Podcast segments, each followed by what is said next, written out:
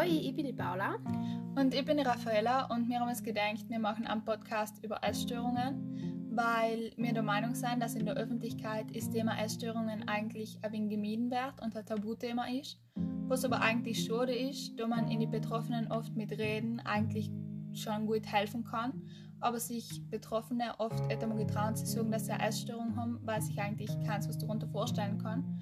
Und deswegen haben wir uns gedacht, wir machen jetzt mal einen Podcast drüber. Genau, also unser Podcast besteht aus ähm, vier Folgen. In der ersten Folge werden wir mal so einen Überblick verschaffen und in den anderen Folgen haben wir mit ähm, Ex-Betroffenen einfach mal ein wenig geredet.